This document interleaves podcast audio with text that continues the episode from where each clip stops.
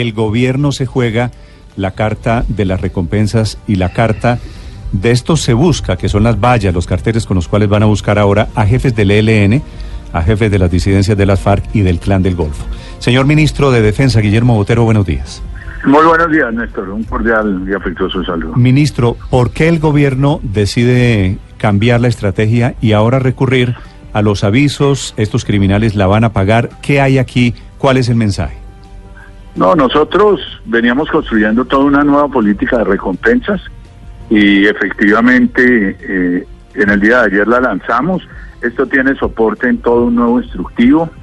Es una nueva directriz que expide el Ministerio de Defensa Nacional y que tiene que ver no solo con estas recompensas, sino también con unas que nosotros hemos denominado recompensas de bajo valor, que nos permiten a veces obtener información valiosa de personas que pueden haber observado cuando se suceden algunos hechos delictuales, más estas que sí verdaderamente pues ya son cuantiosas y que tienen como propósito la captura de los cabecillas de, de algunos GAOs como el ELN, como el Clan del Golfo, como los Pelusos, como el GAO Residual y como los Puntilleros.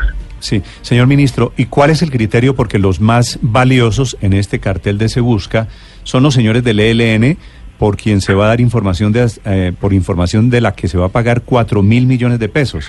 Después viene Otoniel pues, del Clan del Golfo, tres mil millones y dos mil millones por jefes de los disidentes de las FARC, que son eh, eh, Botiche y Gentil Duarte. ¿Cuál es el criterio, ministro? ¿Cómo tasaron, cómo le pusieron valor a esas cabezas? Pues yo creo que es relativamente obvio, Néstor. Tenemos varias circunstancias que son claras. En primer lugar, el acto terrorista, sin lugar a dudas. Eso tiene un peso inmenso. La muerte de 21 muchachos que estaban estudiando en un centro académico. Eso tiene unas implicaciones grandes.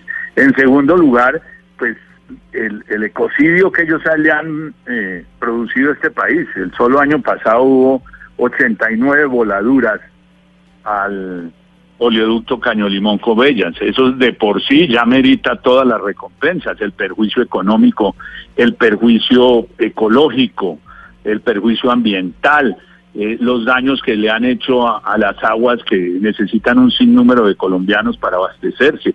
En fin, son muchísimas las cosas. La granada de Barranquilla con la muerte de, de estos policías. Es decir, nos parece que hay razones más que justificadas para poner ese precio y ojalá hubiéramos podido poner uno mayor.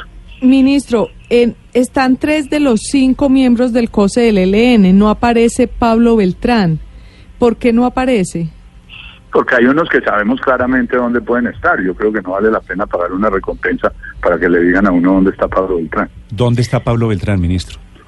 Pues nosotros tenemos la información y por eso pues no, no, no, no, no pagamos.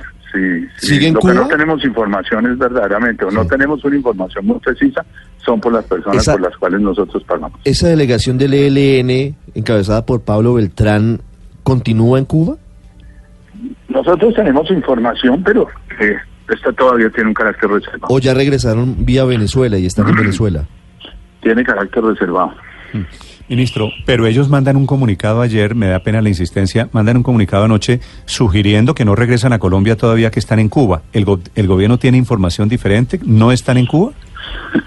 Néstor, todavía es una información que tiene carácter reservado, no me ponga en esa situación tan incómoda. Eh, hay una información que maneja el Ministerio de Defensa y obviamente las, las fuerzas militares y de policía que es, es confidencial, es secreta, pero además tiene una reserva que yo no puedo vulnerar. Mm. Yo tengo la facultad en algunos casos de, levantar esa reserva, pero cuando hay unas circunstancias que tienen eh, especial importancia y son significativas para el país, por más de que no sean, que se pudieran conocer, pues no es conveniente decirlas. Pues no, no le insisto, ministro, quiero respetar eso, pero eh, déjeme simplemente preguntárselo de otra manera, de manera diferente. En los avisos está Pablito, que se ha dicho es el hombre que organizó el atentado terrorista de Bogotá el de hace dos semanas. Pablito, eh, han dicho fuentes militares, está en Venezuela. Si está en los avisos, por lo que usted me acaba de decir, supongo, supongo que no saben dónde está, ¿no tienen la certeza de que está en Venezuela? No, tenemos la certeza de que él está en Venezuela, pero él periódicamente se acerca a la frontera y entra a territorio colombiano.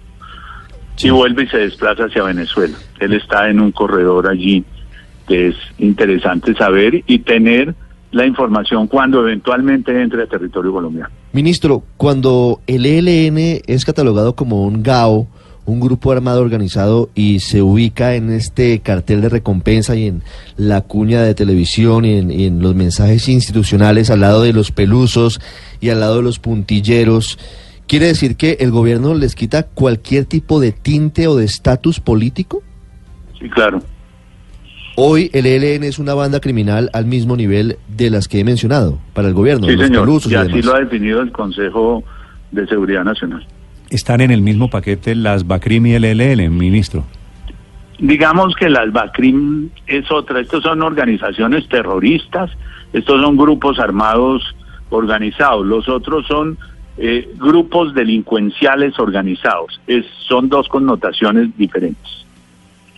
Los unos tienen el carácter delincuencial y los otros tienen el carácter eh, terrorista y el carácter de grupo armado organizado. Ministro, y a propósito de estos carteles, ¿cómo van a hacer ustedes para controlar la corrupción que generan esas recompensas y evitar, por ejemplo, que gente de la propia policía o del propio ejército que ya tiene la inteligencia y que viene trabajando en esto durante muchos años, le pase esa información a un tercero para que cobre por derecha la plata de la recompensa? No, eso verdaderamente todo está monitoreado y es un grupo muy selecto donde hay un cuerpo de élite de la policía que está constituido para esos propósitos y nosotros creemos razonablemente que ahí no va a haber corrupción. Sí, ministro, ¿qué pasa si llega un ciudadano venezolano y les dicen, Pablito está en tal pueblo de Venezuela? Y está en no tal, es la información. Y, está en tal casa de Venezuela en este momento. Esa, esa no es información relevante. La información relevante es en el momento en que él tenga un desplazamiento hacia Colombia y pueda ser capturado. Todo esto tiene como propósito la captura. A mí de nada me sirve con que me digan que un jefe guerrillero está en Cuba, por ejemplo. Eso no es una información que para nosotros tenga un valor relevante. Para nosotros tiene valor relevante cuando esa persona está en Colombia y puede ser capturada por las autoridades. Lo que nosotros pretendemos es la captura de estos personajes y entonces la colaboración tiene que estar focalizada hacia la captura de los personajes. Esa es verdaderamente la información relevante por la cual pagamos. Si viene un campesino desplazado de Venezuela y les dice a ustedes que Pablito está en el amparo a muy pocos metros de la frontera, ¿podrían eventualmente reeditar operaciones como la que en su momento se hizo contra Rodrigo Granda en Caracas? No, no estamos en ese plan y esa no es la política. Señor ministro, sobre este tema una pregunta final. En la época de Uribe, que es la última que yo recuerdo en donde también había avisos de Segusca, se estableció, se creó una red de cooperantes para dar información, para manejar información desde la sociedad.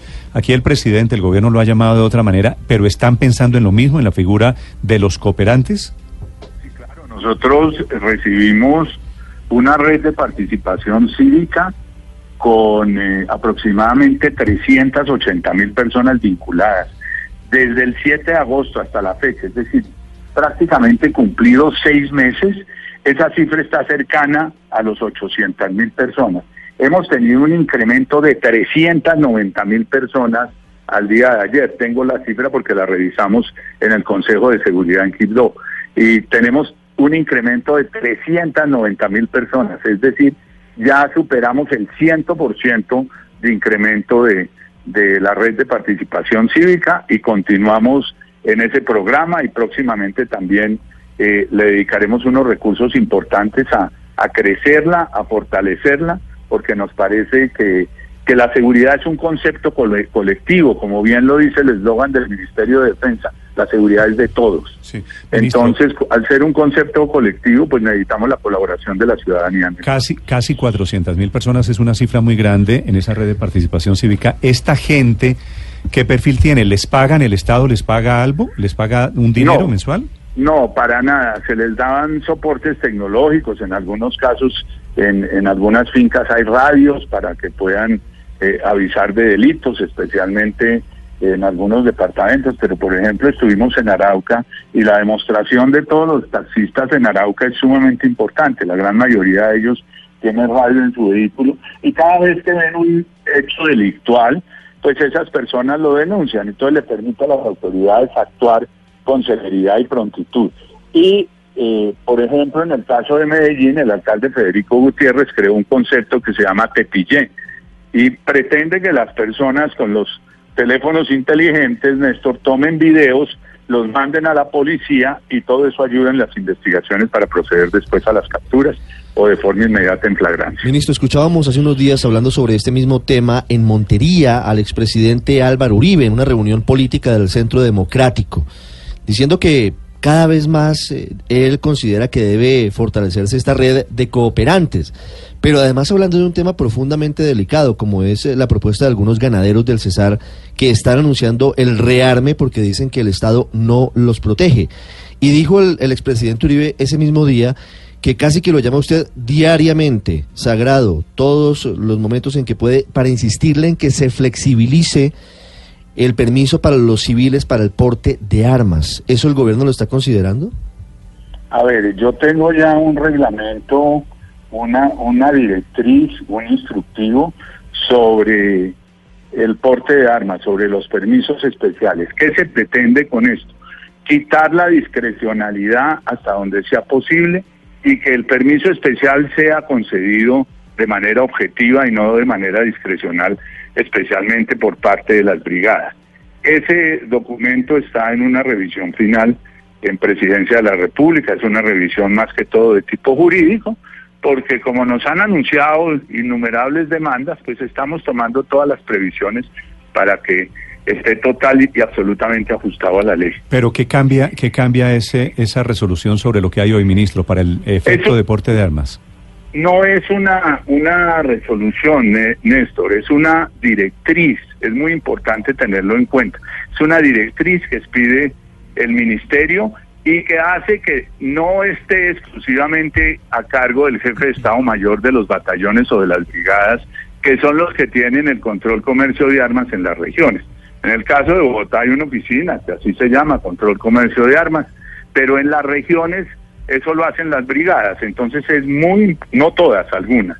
Es muy importante que haya un instructivo claro, que de eso el comandante de la brigada participe, que se verifiquen eh, antecedentes penales, por ejemplo, de las personas. Es un instructivo diferente y cambia las reglas de juego sobre la expedición de permisos especiales. Pero si Uribe dice que lo llama, el expresidente Uribe, que lo llama usted todos los días, esta, esta directiva que está en estudio, que van a sacar, ¿lo deja tranquilo a él o lo va a contrariar? No, no, lo sé. Yo, yo lo, lo que dice el presidente Uribe, que me llama todos los días, es un eufemismo. Esas son expresiones, hay veces que hay que mirarlas en, en, en algún sentido. Hablamos frecuentemente. La última vez que hablé con él fue hace unos 10 o 12 días, pero sobre un tema que no tenía nada que ver sobre, sobre seguridad. Hablé exclusivamente de un tema ganadero con él, concretamente ahí de, de unos de unos ganados virolantes. Son otros otras yo tengo con él conversaciones diferentes a las a las meramente políticas. Compartimos una afición por por el ganado y compartimos también Ministro. una afición por los caballos. Y hay veces hablamos de eso. Pero, ministro, para volver al tema de las armas, la, la directiva de las armas que usted dice le quita la discrecionalidad, ¿va a dejar contentos Disminuye. entonces a los ganaderos que le están que les es- están pidiendo al gobierno el rearme?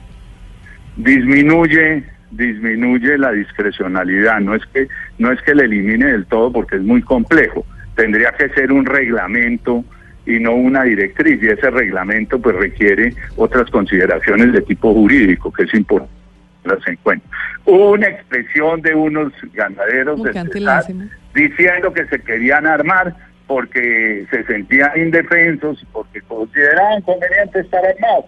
Y a eso le salimos al paso, les dijimos, se está creando una reglamentación y esa reglamentación ya prontamente va a salir. Pero se, se disminuye la discrecionalidad, quiere decir, ¿ellos podrán armarse más ahora o menos bien antes? se no, hace no, más no, férrea, se se hace más fuerte.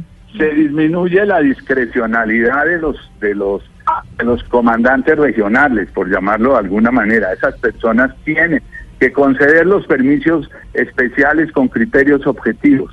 Sí. ¿Usted por qué quiere un arma? Tiene que hacer una solicitud, no puede tener antecedentes penales. tiene que demostrar algunas condiciones de idoneidad. La primera de ellas es que tenga licencia de porte de armas. A ver, las licencias de tenencia no tienen ningún problema porque las personas no las portan. Las de porte, si uno las quiere llevar, las tiene que tener eh, con permiso especial que se concederá según esta directriz que estamos impartiendo. y luego está otra categoría que ya son los los de, los de armas deportivas, los cazadores y, esa clase de personas que también tienen allí una reglamentación, tienen que ir descargadas, tienen que ir en el baúl del carro, en fin, y solo pueden ser conducidas a los sitios de entrenamiento, de polígono lo que sea. Estamos en este asunto desde finales de diciembre, recuerdo, ministro, esta directriz que está con los últimos retoques en Palacio, en Presidencia, en la Secretaría Jurídica, sería mucho más restrictiva y no apoyaría lo que plantea el expresidente Uribe. Él pide, por el contrario, que se flexibilice y se permita con mayor facilidad que haya armas en manos de civiles, entre ellos, por ejemplo, los ganaderos del Cesar, para que puedan defenderse. Es que no, es esta, esta, esta directriz es instructivo ni, ni facilita ni, ni pone más duras las condiciones. Reitero, eh, lo que queremos es que no sea discrecional hasta donde sea posible y que obedezca a unos criterios subjetivos. Eso es todo, es muy sencillo el concepto. Nosotros queremos saber, persona que tenga antecedentes penales no la puede portar, por las razones que, que, que consideramos que no es conveniente. Personas, los jueces de la República, sí señor, la pueden portar los eh, eh, congresistas la pueden portar, pues obviamente los de la UNP, en fin, tiene una es un instructivo completo, bastante cuando cuando sale son muchas páginas. ¿Cuándo la hacen pública, ministro? Eh, está en presidencia en el momento en que el área jurídica le dé el visto bueno y el presidente me dé la instrucción. Señor ministro, le hago una pregunta final, otra, otra vez volviendo a los carteles de Se Busca, le traslado una pregunta que me sugieren aquí algunos oyentes. ¿Por qué no están en la lista de los buscados aquí? Está Otoniel, están los jefes del ELN, disidentes de las FARC. ¿Por qué no están las Águilas Negras, ministro? Pues porque no tenemos, es decir, las Águilas Negras es, hay veces aparecen y hay veces desaparecen. Tenemos alguna información, pero verdaderamente no es un GAO, no es un grupo armado organizado. Así no lo ha considerado el, Consejo Nacional de Seguridad. Entonces, estamos trabajando sobre los lineamientos del Consejo Nacional de Seguridad.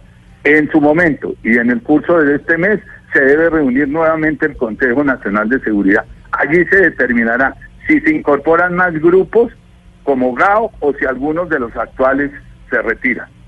Sí, pero las Águilas Negras efectivamente están amenazando a muchos líderes sociales, ministro.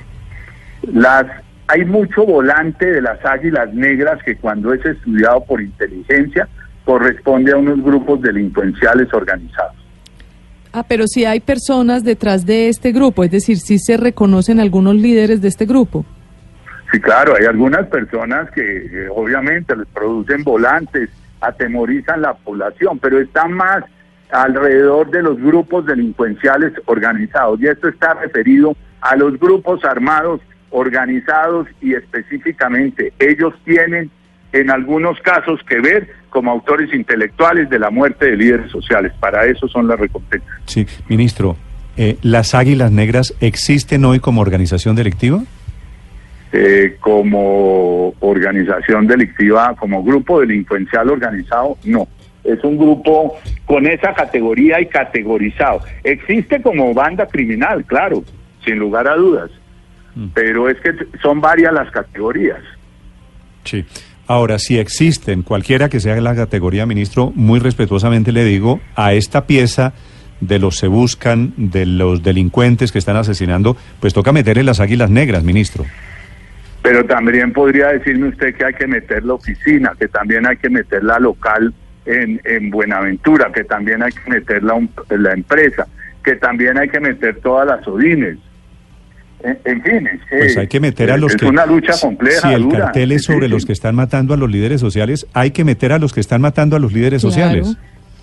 Pero aquí tenemos una buena una buena muestra, una buena representación. Esto obedece a una nueva política que seguramente se puede seguir ampliando en la medida en que haya recursos, Néstor.